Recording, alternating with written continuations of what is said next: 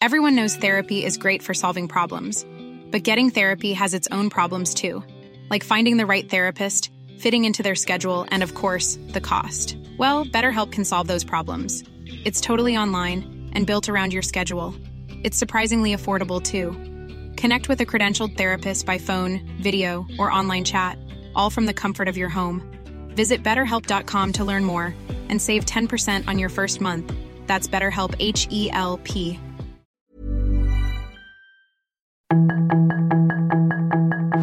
Tarde a tarde, lo que necesitas saber de forma ligera con un tono accesible. Solórzano, el referente informativo.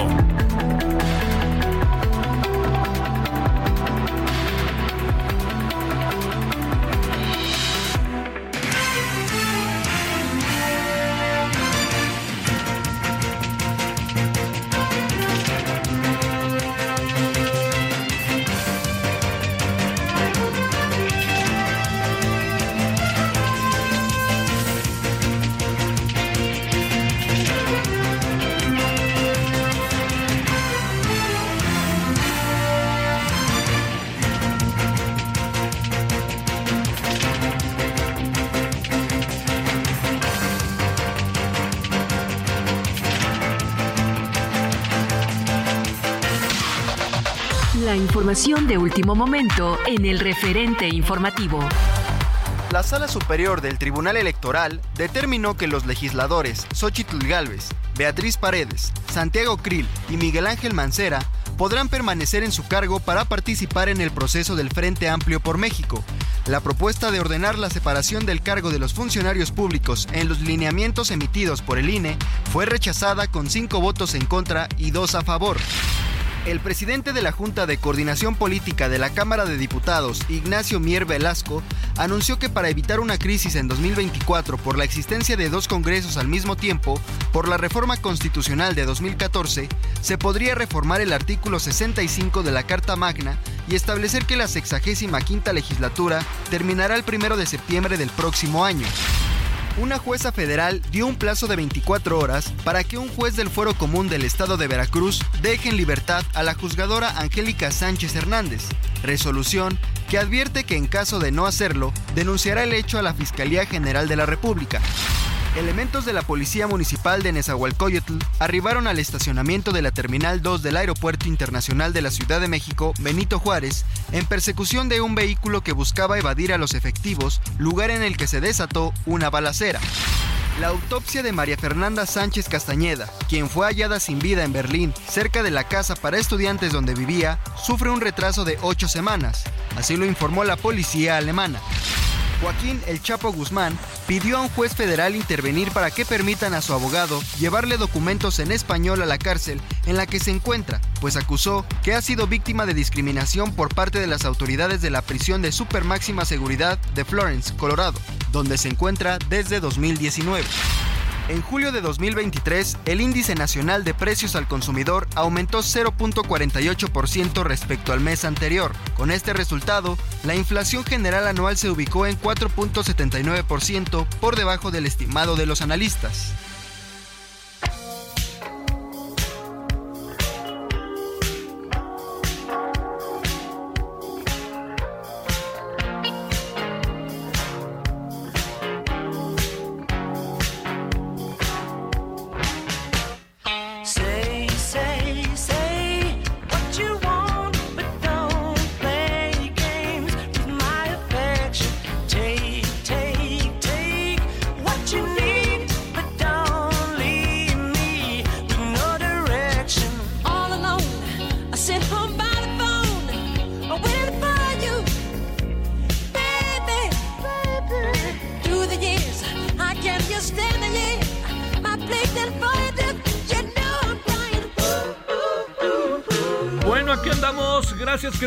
Estamos en el día eh, miércoles, eh, mitad de semana. Estamos en el 9-9, eh, en el 9-8, perdón. El día 9, mes 8.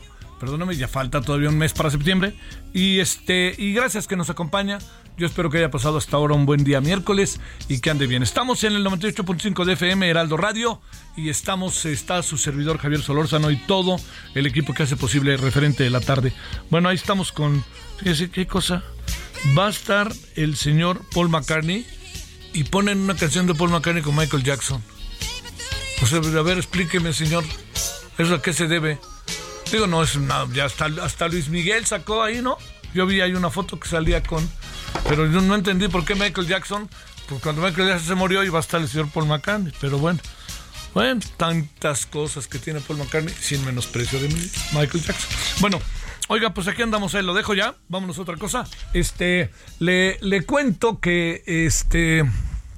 Bueno, ya eh, el Frente Amplio Opositor, el FAO, ya dio a conocer su, eh, pues diría yo, su resultado en relación, le explico, a una serie de firmas que se tenían que juntar para poder participar en la segunda etapa del proceso. No les gusta cuando uno sabe muy bien que lo que están haciendo es lanzar a sus candidatos a la presidencia.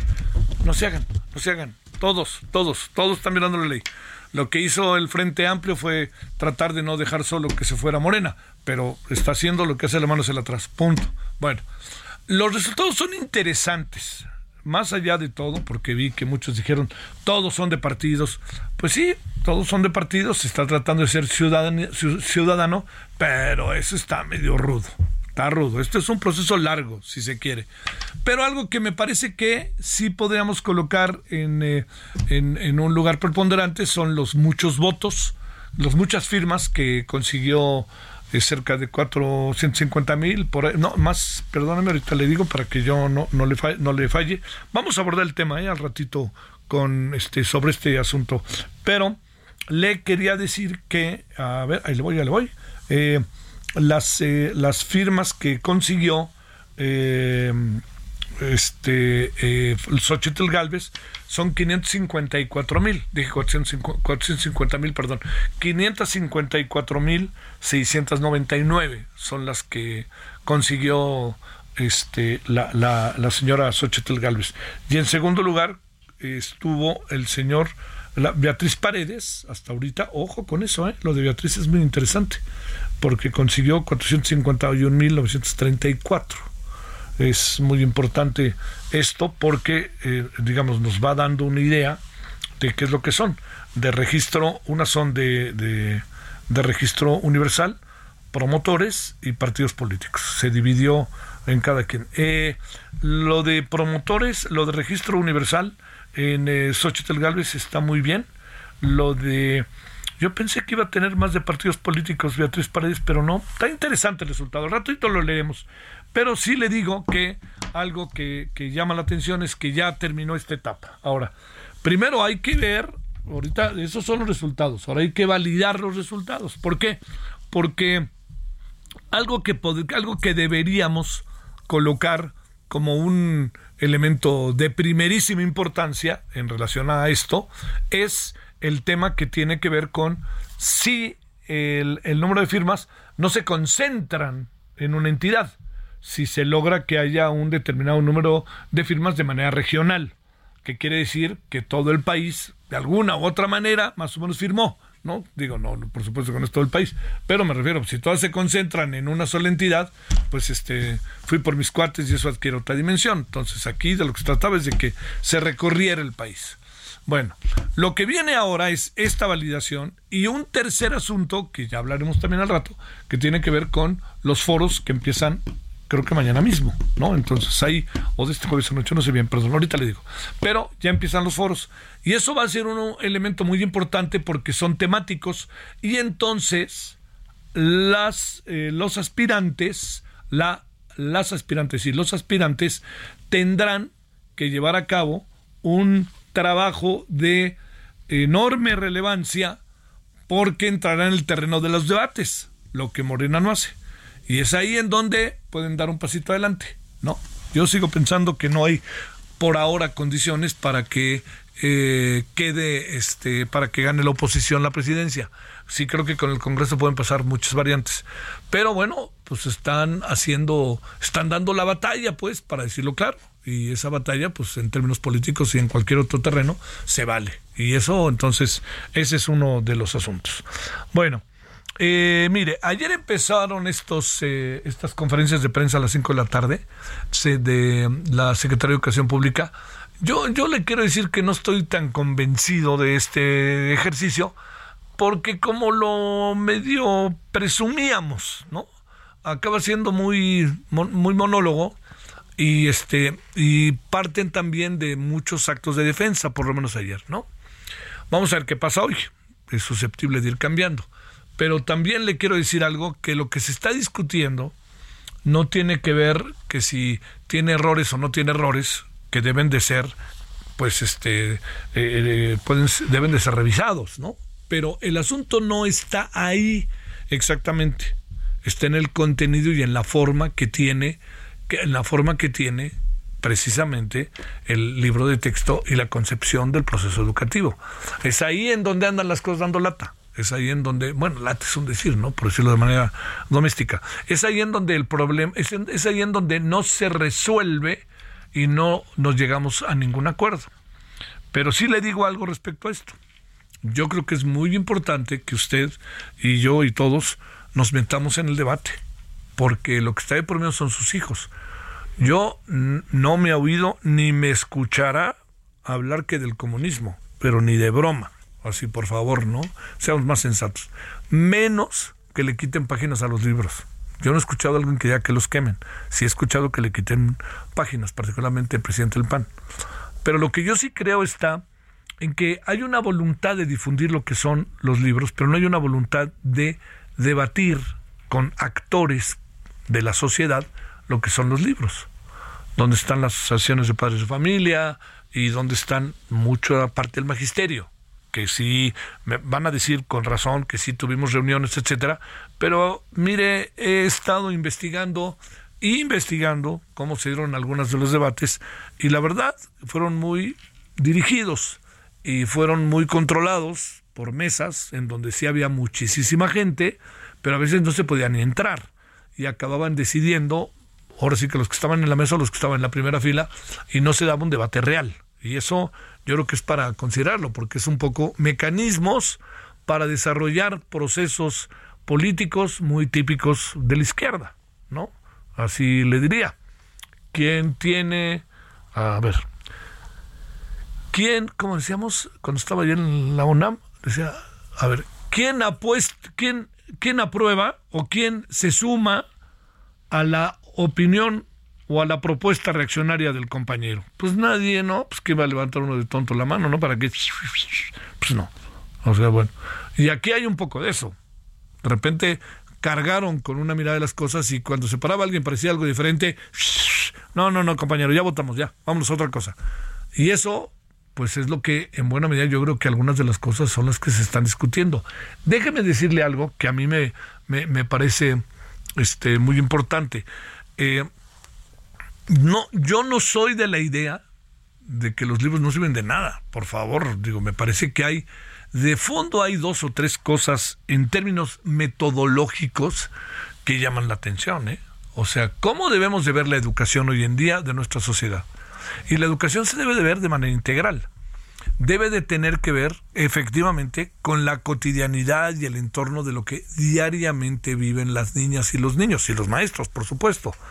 Pero todo esto se lo digo porque también tienen que ver con escuchar las muchas voces y escuchar la relevancia que tiene procesos educativos que no porque hayan sido procesos educativos de hace muchos años, este, dejan de tener vigencia.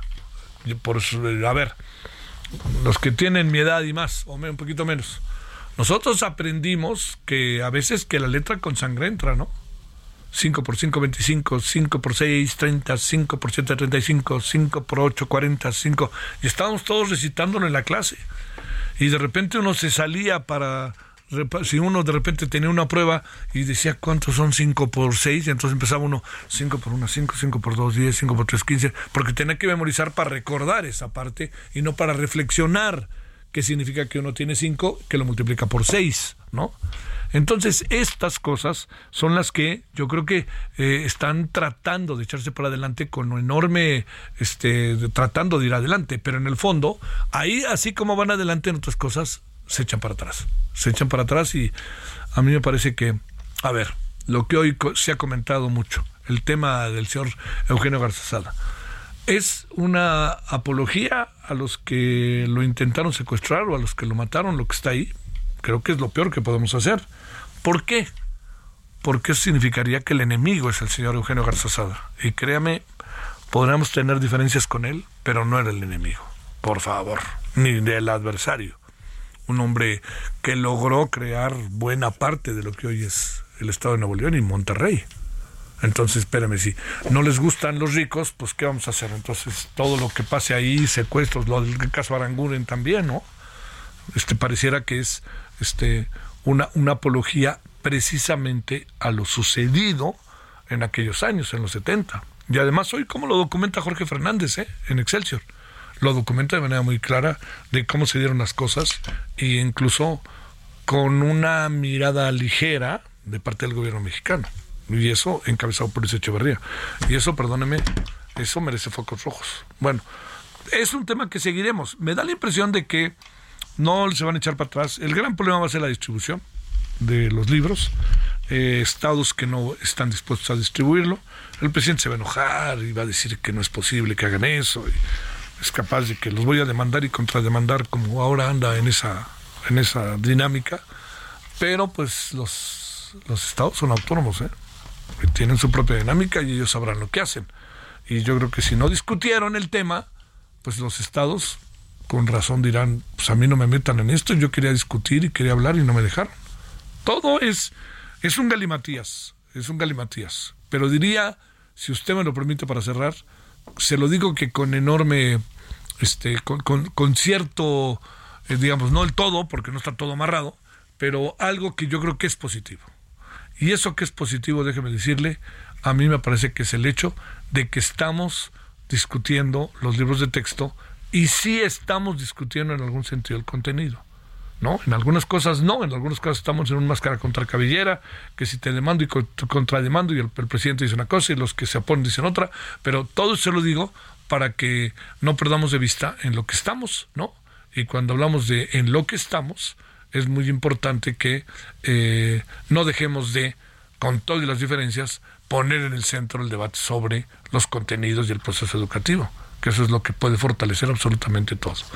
Bueno, oiga, pues aquí andamos, yo espero este que haya pasado, le insisto, un buen miércoles y déjeme hacer un punto y aparte. Yo sé que hay, hay gente que nos hace el favor de escucharnos que no le gusta que uno hable de deportes. A ver, lo que pasó ayer en el fútbol, que lo seguí puntualmente hacia la noche, ya saliendo del noticiario, del, del referente de la noche. Entiendo los enojos y los enconos y que si se repitió el penalti, que tardaron seis minutos en repetirlo, que sí. El portero de América tiene fama de adelantarse de todas, todas, y varios, cuando jugaban en otros equipos, le repetían penaltis. Bueno, entonces, lo que hizo el árbitro yo creo que está mal hecho, ¿no? Esos son asuntos que deben de ser rápido. Alguien hoy preguntaba con razón qué hubiera pasado si se tira luego, luego el otro penalti, ¿no? Y órale, y que con ese penalti fallado y con el penalti que para el portero de la América gana, bueno, estaremos ahorita. Bueno, pero yo lo que sí le digo es que el día tenía que llegar. Y ya llegó el día. El día tenía que llegar. Y el día ya llegó. En fútbol a nivel de selecciones ya llegó. En fútbol a nivel de clubs está llegando. O sea, Estados Unidos va un paso adelante. La primera cuestión que tendrían que hacer los dueños del fútbol de pantalón largo es buscar la manera de equilibrar las fuerzas. Yo no veo cómo vamos a superar a Estados Unidos en fútbol, pero sí veo que se pueden equilibrar las fuerzas. Así que el día llegó, colorín colorado. 17-19 en hora del centro. Solórzano, el referente informativo.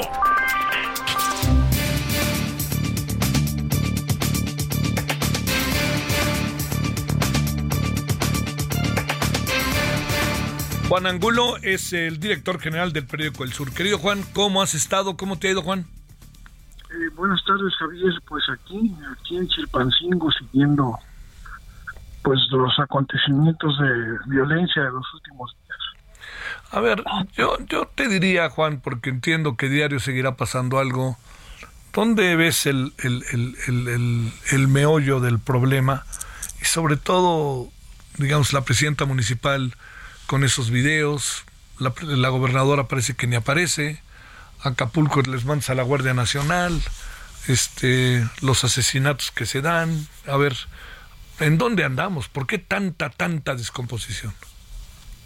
Mm, Bueno, yo creo que los grupos de la de delincuencia organizada se han sentido fortalecidos en, en estos últimos años.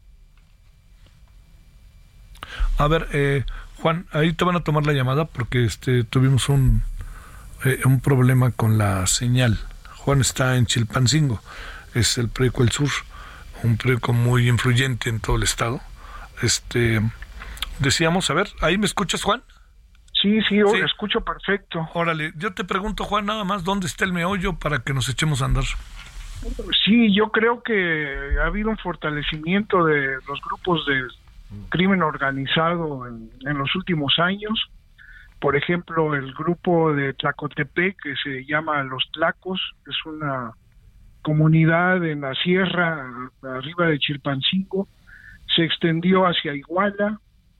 Eh, eso eh, creó un nuevo conflicto ahí, eh, se fortaleció hacia Chilpancingo. Eh, la gente de Iguala que viene de Guerreros Unidos se aliaron con la familia michoacana que opera en Tierra Caliente y ahora el grupo de la familia michoacana está eh, yéndose hacia la Costa Grande, hacia Petatlán, Cihuatanejo, Tecpan, eh, incluso se menciona que está llegando a Acapulco. Entonces, en este contexto de que se han fortalecido, han ido ocupando nuevos territorios y disputando eh, disputándole municipios enteros eh, entre estos grupos delictivos eh, Javier. Eso yo creo que es el, problema que no los han detenido y ellos for- eh, crecen quieren nuevos territorios y entran en conflicto con los grupos que antes estaban en esos lugares. Ese es el meollo, sobre todo después de la caída del precio de la amapola. Están dirigiéndose todos hacia el narcomanudeo, hacia el trasiego de drogas por mar y principalmente hacia la extorsión. Prácticamente todos los sectores eh, productivos eh, de, de la economía formal e informal sufren la, el, el- este fenómeno de la extorsión, el cobro de cuotas, el pago de piso. ¿Dónde anda en este contexto eh, la autoridad estatal? ¿No tiene manera ni de meter las manos o es parte del problema? Pues la autoridad estatal está muy subordinada a la autoridad federal en esta materia. Ah, es decir, un poco haciéndose a un lado eh, y dependiendo mucho de qué pueda hacer la Guardia Nacional, qué pueda hacer el Ejército, qué puede hacer la Marina, que también tiene un papel preponderante acá en, en, en Guerrero, pero sí se está complicando mucho porque en los municipios ya de plano hay una intervención muy directa del crimen organizado en los gobiernos, ya no es solo una infiltración, sino muchos alcaldes responden a los intereses de uno u otro grupo y eh, últimamente pues eh, personajes cercanos al gobierno del estado pues, han sido asesinados, ¿no? El empresario este que fue asesinado su hijo en la autopista del Sol, el qué ataque cosa, sí, qué a la prima hermana de la gobernadora donde murió su esposo en Iguala. Entonces ya también pareciera ser que están queriendo tener una participación, una presión más fuerte sobre las autoridades estatales. Las, esta- las autoridades, para cerrar, en breves palabras, Juan, ¿las autoridades estatales también juegan? Pues, pues sí, o- eh, y están, te digo, muy subordinadas a la estrategia federal, pero no hay un no hay un llamado, no hay una intervención decisiva en el plano político, una convocatoria a los partidos, a la sociedad, que eso sí lo puede hacer la autoridad estatal. Sí. Oye, para- no, no la- no la vemos. Oye, para cerrar nada más, eh, en un sí o no, ¿el periódico ha logrado sobrevivir en medio de esta crisis o también le andan, este, le andan, está sujeto? No, bueno, estamos actuando con mucho cuidado, Sí, muy bien. tratando de no publicar cosas sin fuente, Sale muy bien. Órale. Juan, no yendo a todos los lugares, ¿no? Pero ahí estamos, ahí seguimos, Javier. Gracias, Juan. Un abrazo. Sí, gracias a ti. El referente informativo regresa luego de una pausa.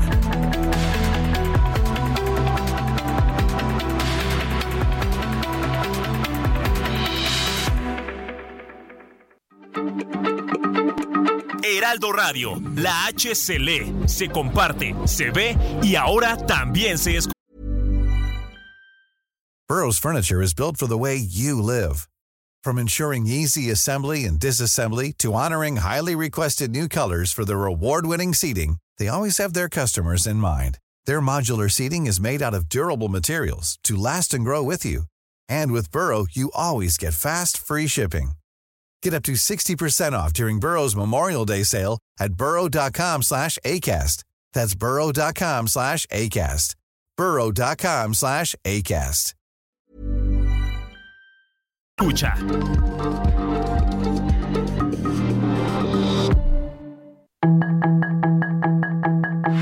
Estamos de regreso con el referente informativo.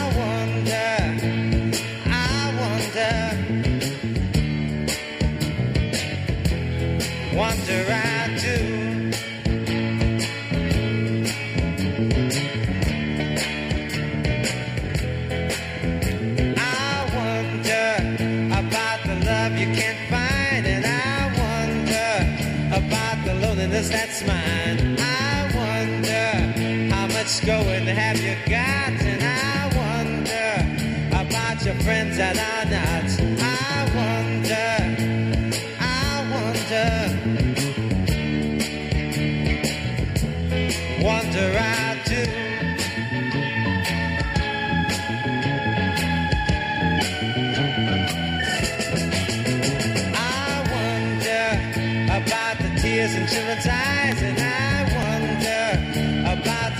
to that time.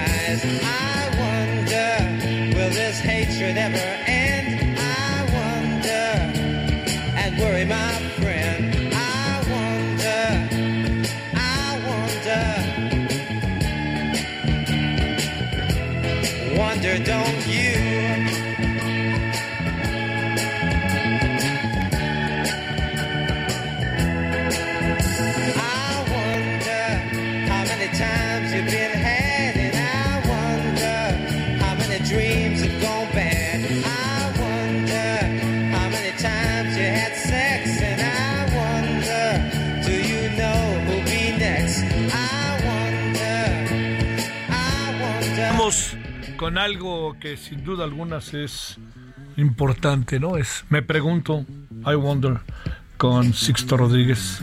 Pregúntame, ¿qué es lo que yo hago?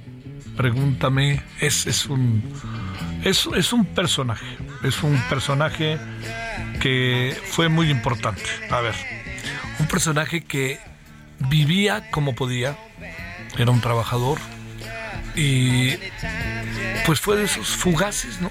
Que le fue bien. Hicieron Searching for, creo que la- el documental se llama Searching for, for, s- sí, será por, bueno, no me acuerdo, pero eh, me quiero acordar, este, por Sixto Rodríguez, ¿no? Por, for Sugarman, for Sugarman, claro. Pero lo voy a decir porque es interesante lo que pasó. Véalo, no vale la pena.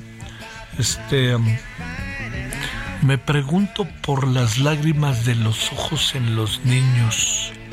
Bueno, véalo, ¿eh? ganó incluso el Oscar.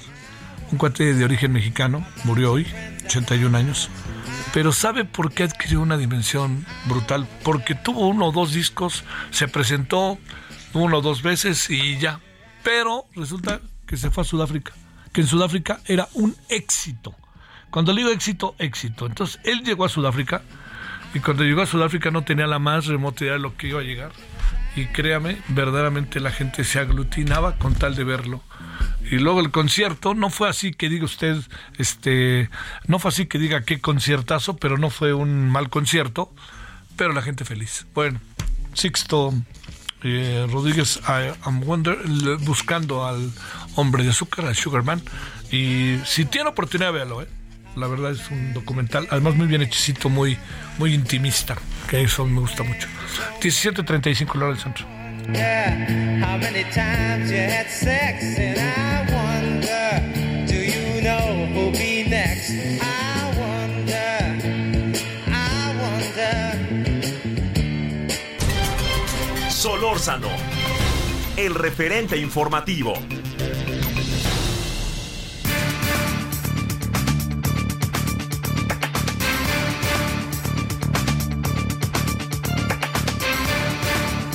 Eh, dos informaciones, eh, más adelante seguiremos con ellas. El señor Cabeza de Vaca se baja de la contienda del Frente Amplio. La razón es que sí consiguió 200 mil firmas, pero no en 17 estados. Lo que yo le decía, que hay que ver ahora que llegue la regionalización. Bueno, al ratito, denos unos minutitos y vamos a ello.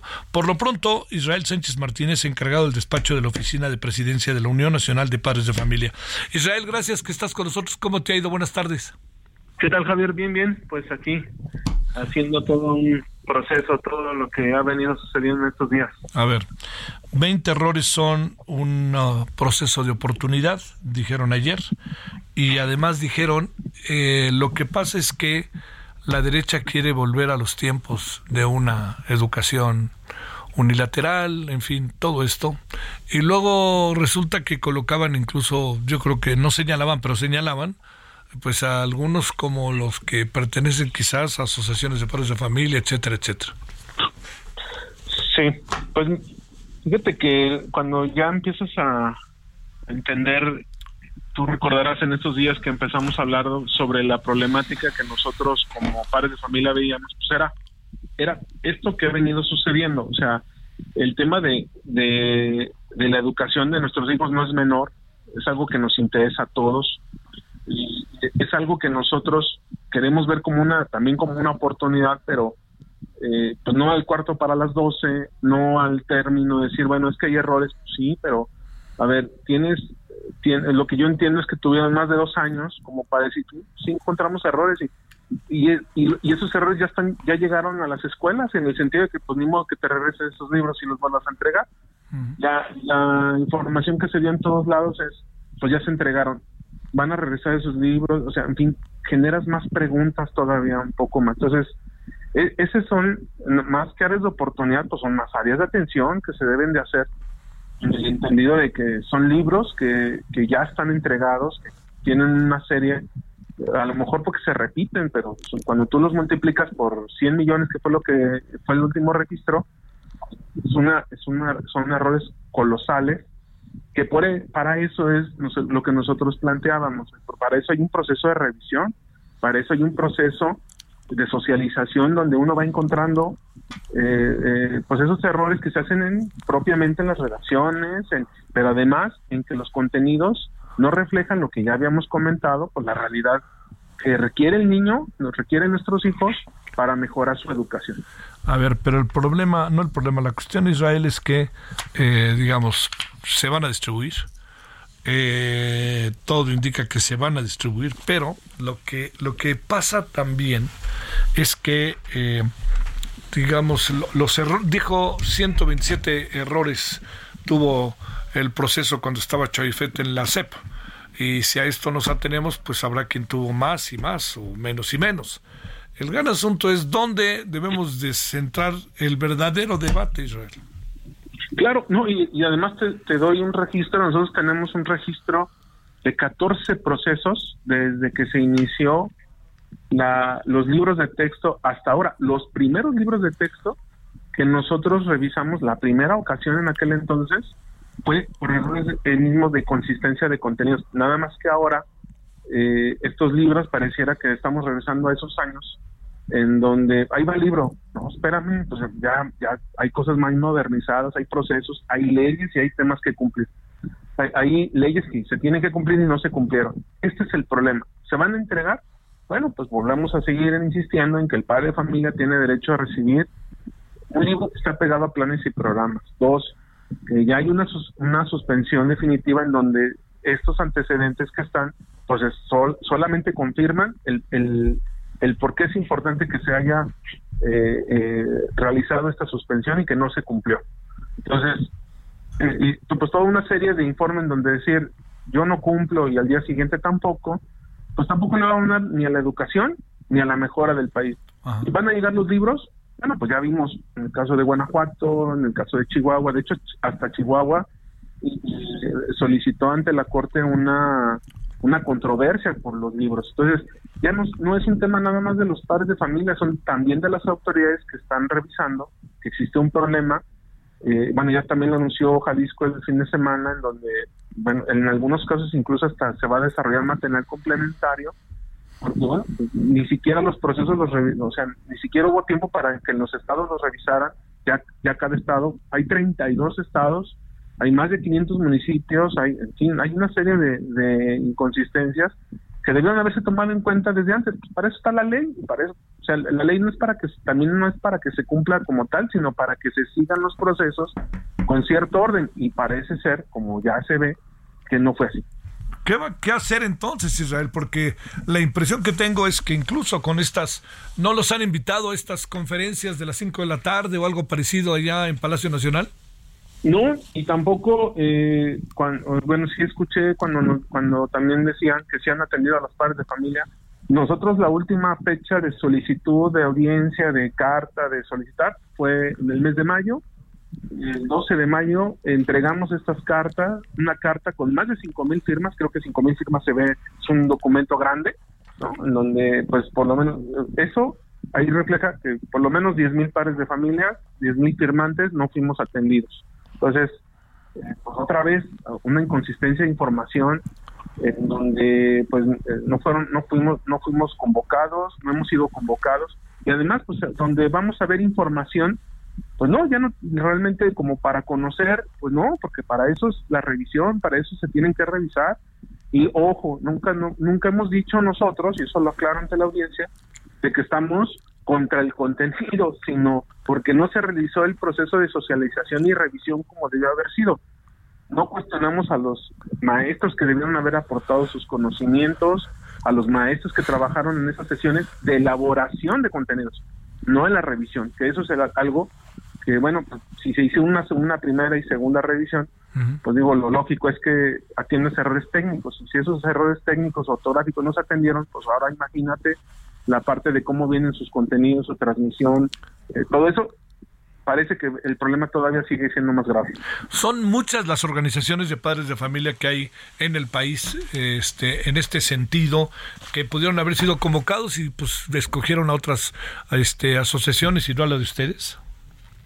Pues mira, más que eh, más que escoger, ese es un proceso que debe hacerse de manera pública y nunca se hizo. Cuando tú lo haces sesgado, cuando tú lo haces, bueno, como se hizo ahorita, escojo a los maestros que yo quiero, no a los que necesito. Eh, de todas maneras, nosotros solicitamos esta audiencia desde hace más de 18 meses para plantear nuestras necesidades. Lo que nosotros veíamos desde el punto de vista de educación pues es educación pública, no es educación privada. Pues ahí sí, te reservas el derecho de admisión, pero en la educación pública no se puede, es, es obligación del servidor público hacerlo público. Entonces, ese es el problema. Vamos a tener que entrarle a solucionarlo de alguna u otra manera y pues con eso eh, es lo, también lo que estamos buscando, plantear algunas soluciones. Este, y no les da por aparecerse alguna de estas tardes para plantear sus puntos de vista. Pues ojalá, sí puede ser así. Nosotros nunca hemos estado cerrados al diálogo, al contrario, desde hace tres meses pues, aquí estamos, eh, seguimos abiertos, estamos propuestos porque nuestras inquietudes se, se incrementan, porque esa es la, inquie- la inquietud de los padres de familia. Estamos activos todos los 47 comités, eh, estamos en otros estados en donde hay otras organizaciones que se han sumado por la preocupación.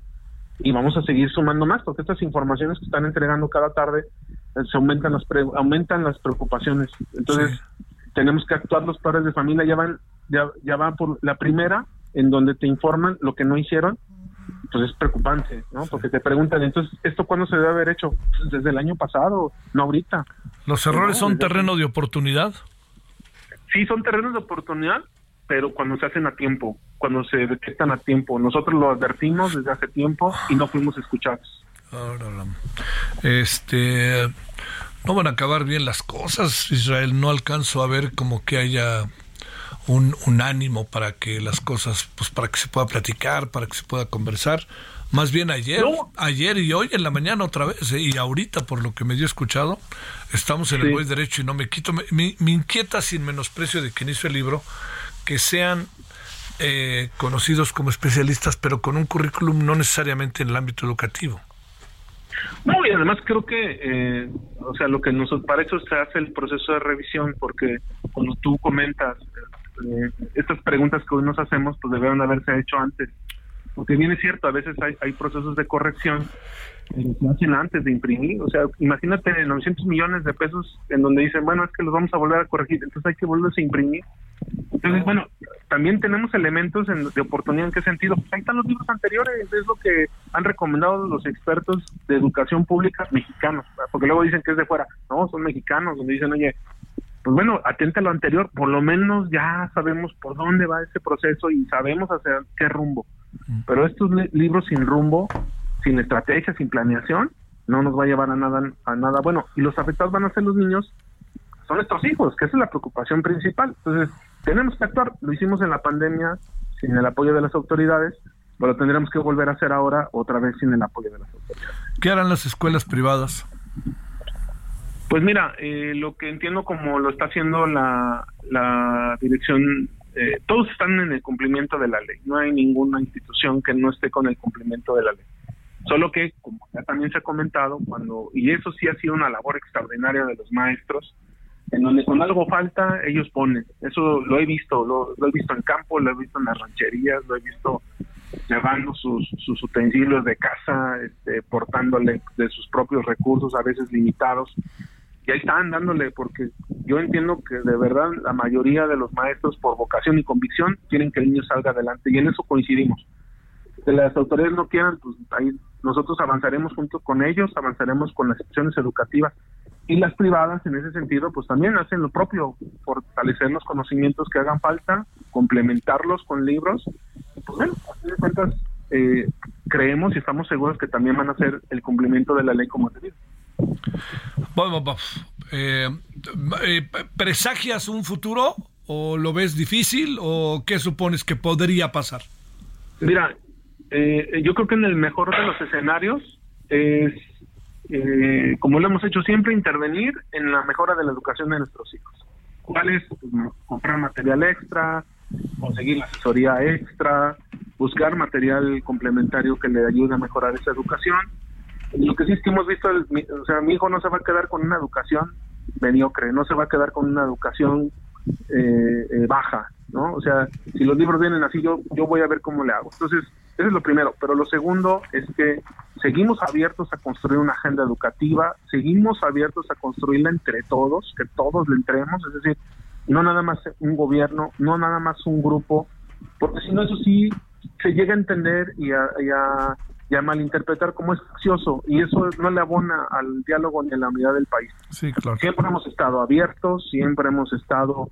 Estas preocupaciones se las quisimos plantear a la Secretaria de Educación, a la Secretaría propia de Educación en sus diversos ámbitos y no fuimos escuchados. Entonces, seguimos a la apertura de la escucha y ojalá las autoridades alerten, porque el, el panorama con, con esta improvisación se ve negro y eso no, no le vamos a jugar.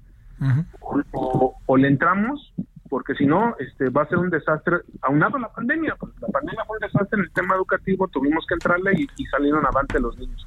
Pero hay que seguirlo y esto debe ser una tarea constante para nosotros. Israel Sánchez Martínez, encargado del despacho de la Oficina de Presidencia de la Unión Nacional de Padres de Familia. Gracias, Israel. Buenas tardes. Muchas gracias, Javier. Gracias por el espacio. Bueno, el doctor Víctor Manuel Alarcón Holguín, doctor en ciencia política y profesor investigador de la Universidad Autónoma Metropolitana en su plantel eh, Iztapalapa. ¿Cómo estás, Víctor Manuel? ¿Cómo te ha ido? Como siempre, un gusto estar en tu frecuencia y espacio, querido Javier. Bueno, te digo, por si no lo sabías, quiénes quedaron ya, ¿no? Está Xochitl Galvez, Santiago Krill, Beatriz Paredes y Enrique de la Madrid. Los otros, si bien alcanzaron el número de firmas, no lo hicieron en términos de los 17 estados requeridos. Lo digo esto para información del público, eh, suponiendo que, por, por si, si eventualmente no lo sabes, porque acaba cosa de nada de confirmarse. ¿Qué ves de No, no, todo el proceso? tu equipo siempre atento nos mantuvo al tanto de toda la información, así es que de, de los siete que tenía, nada más me quedan cuatro. De los siete que tenía, me acuerdo, sí. A ver, ¿qué piensas, querido Víctor Manuel, de todo esto?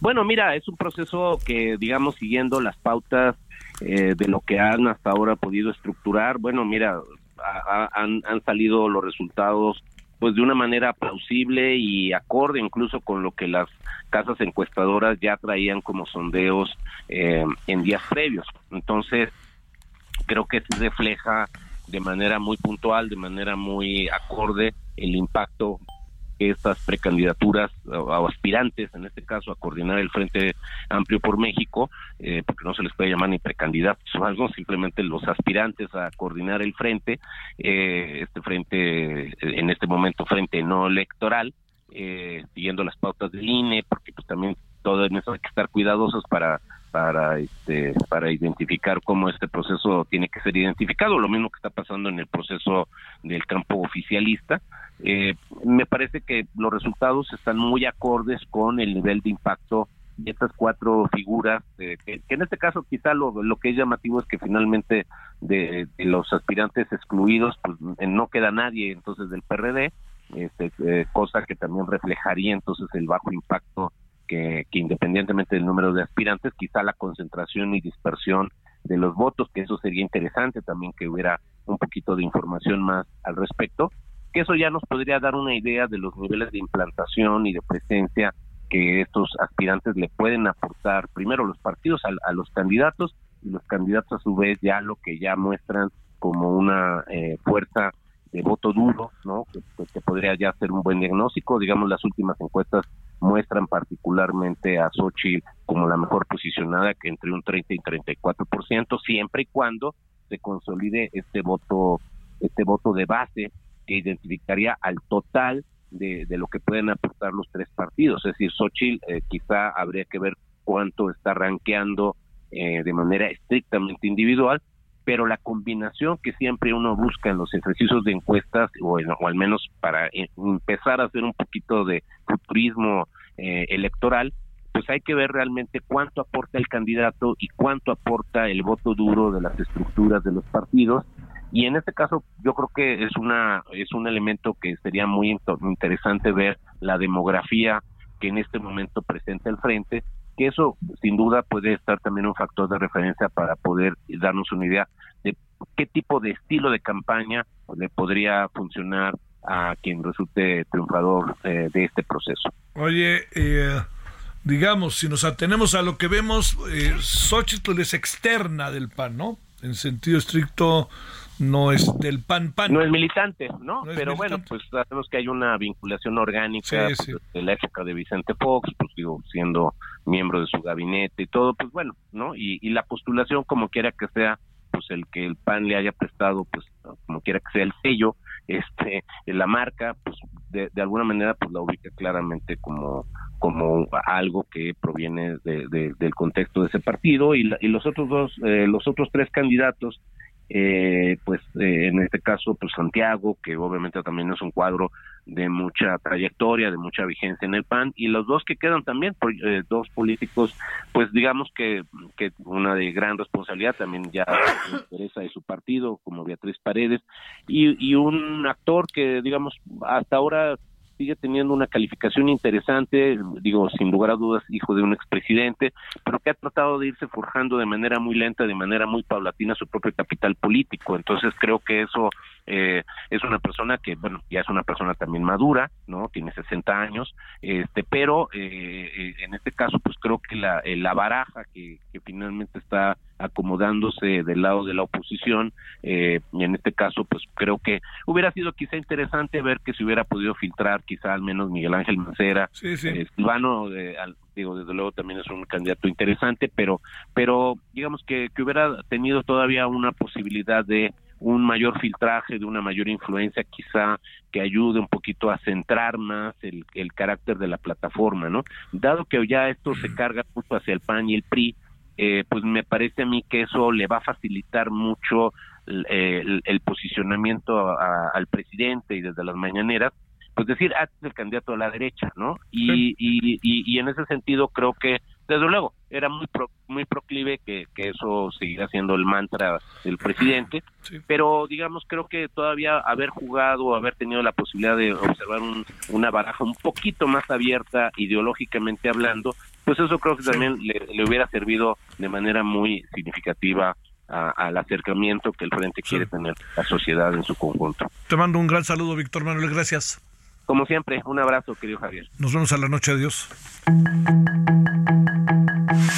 Hasta aquí Solórzano, el referente informativo.